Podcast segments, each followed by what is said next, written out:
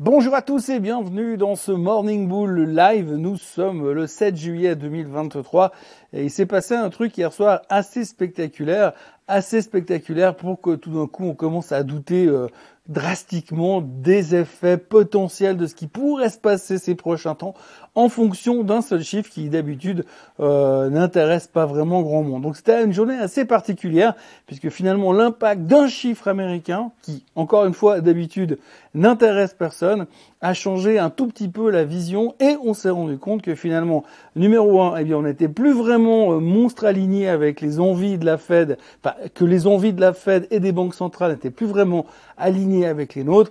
Et puis deuxièmement, il y a pas mal de gens qui se posent des questions sur la réalité et la durabilité du bull market. Bon, ça c'est un jouet de mon chien, mais on va dire que pour l'instant, c'est remis en question.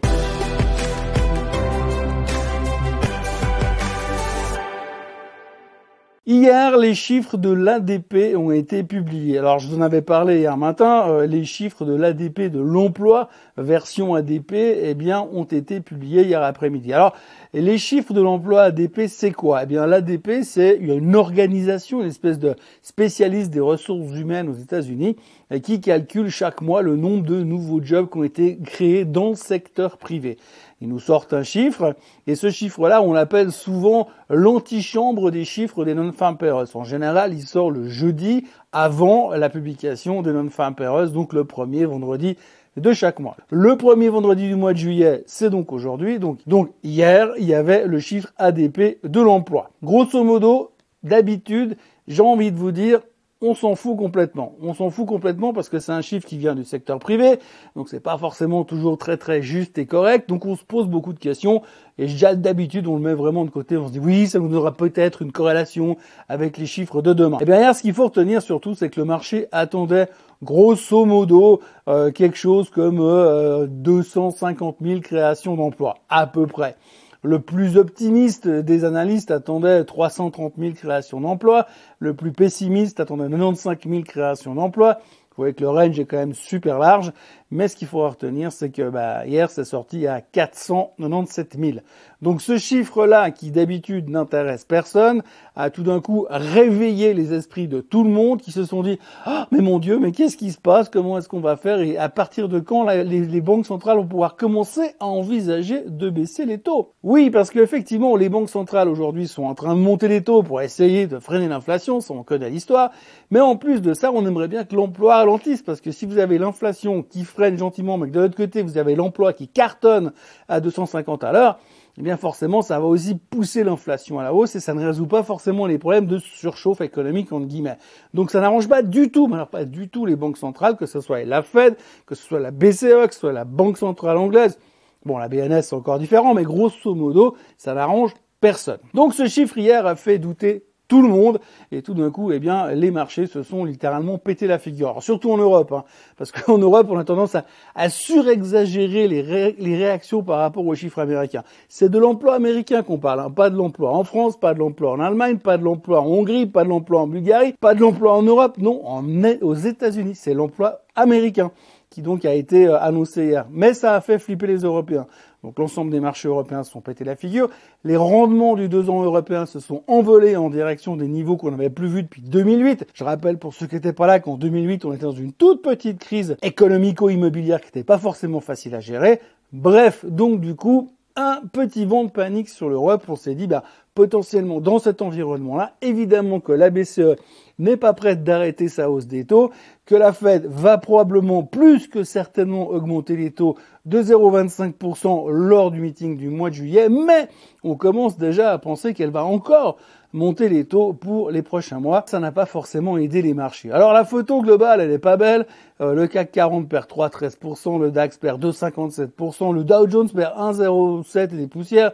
Le Nasdaq perd 0,82%. Alors on voit clairement que les Américains euh, ils ont moins euh, paniqué sur l'annonce du chiffre, hein, parce que finalement, il n'y avait que ce chiffre, et pour eux, le plus important, c'est celui qui va sortir aujourd'hui à 14h30, donc les non-farm payrolls, hein, les chiffres officiels du gouvernement américain, et là, on attend 225 000 créations d'emplois.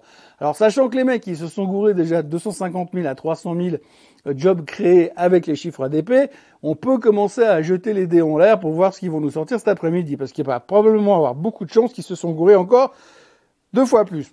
Qui sait? De toute façon, au point où ils en sont, c'est du n'importe quoi. On lance n'importe quel chiffre en l'air, on se dit ouais, les estimations elles sont à peu près là, puis après on se rend compte que c'est pas la réalité. Bref, peu importe. Cet après-midi, ce sera le chiffre important.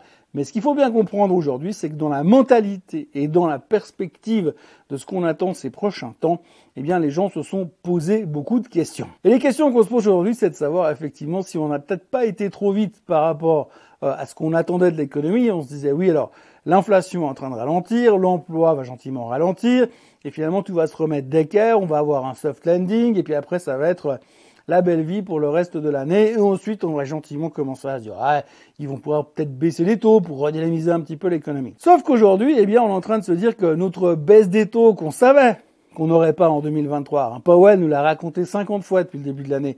Mais là, on l'avait intégré. On sait qu'on n'aura pas de baisse de taux en 2023.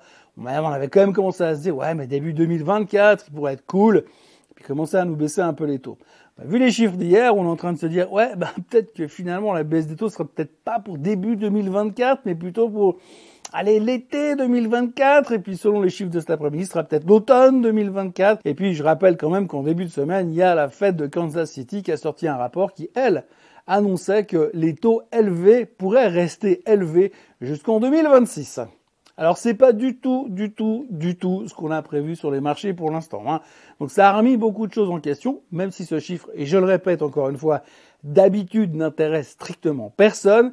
Hier, ça a secoué un peu le cocotier et tout le monde s'est posé plein de questions sur la suite des événements. Alors bien évidemment, on n'aura pas les réponses aujourd'hui, on n'aura pas les réponses la semaine prochaine, mais il est vrai qu'à partir de maintenant, eh bien, on se pose des questions et on est un tout petit peu moins à l'aise dans le bull market. Donc on a fait un 360 ou un 180. Un 180 c'est mieux, on a fait un 180 sur notre réflexion par rapport au futur des marchés. Et puis bah, depuis hier, eh bien, euh, tout le monde se dit mais que va-t-il se passer? Que va faire la Fed? Eh bien, la Fed, elle va continuer à monter les taux parce qu'elle, ce qu'elle veut, c'est calmer l'économie et freiner l'inflation. Elle reste dans son trend. Si on écoute simplement ce que la Fed nous a raconté depuis des mois, eh ben, ils n'ont pas changé leur fusil d'épaule. Ils vont toujours dans la même direction. Malheureusement, c'est clair que les chiffres d'hier ne rassurent pas. On a encore une deuxième chance cet après-midi avec les chiffres des non-farm payrolls parce que je vous cache pas que c'est quand même la seule chose qui nous intéresse vraiment ce matin. Donc à 14h30, 225 000 créations d'emplois attendues du côté des non-farm payrolls aux États-Unis. Et à partir de là, on pourra voir si on est dans la continuité des chiffres de l'ADP d'hier, qui voudrait dire qu'on pourrait avoir de nouveau une pression vendeuse sur les marchés, ou si finalement on se rend compte que le chiffre d'hier était complètement biaisé et que franchement on préfère nettement mieux le chiffre de cet après-midi. Le reste, il y a strictement rien à dire et on se concentre sur les chiffres, les chiffres et puis aussi euh, la guerre entre Zuckerberg et euh, Musk, puisque avec le lancement de Tweets hier, eh bien tout le monde trouve que c'est pas trop mal ce qu'ils ont fait chez euh, Facebook, Meta et consorts. Par contre, Musk, il estime que c'est du vol, de l'appropriation, de l'espionnage, bref, il se déteste. En gros, il reproche à Zuckerberg ce que tout le monde reproche à Zuckerberg depuis qu'il a commencé à créer Facebook. Voilà, donc aujourd'hui nous sommes en fin de semaine, c'est le dernier jour d'une semaine qui a été tronquée par l'Independence Day. Euh, aujourd'hui on va devoir digérer ces chiffres, on va devoir réinterpréter nos positions pour la suite et anticiper, enfin essayer d'anticiper, de voir ce qui va se passer derrière. Il faut quand même noter qu'il y a eu une réaction assez violente euh, sur le marché obligataire, puisque je l'ai dit tout à l'heure, le 2 ans européen est monté à des niveaux qu'on n'avait plus vus depuis 2008 mais surtout le 2 ans américain est passé en dessus des 5%, pardon, le 10 ans américain est passé au-dessus des 4%. Donc on voit quand même que de ce côté-là, on voit plutôt les taux qui partent encore de nouveau à la hausse et c'est pas vraiment euh, ce qu'on avait prévu euh, comme plan de marche pour euh, la fin de l'été. Donc tout est remis en question en ce vendredi matin.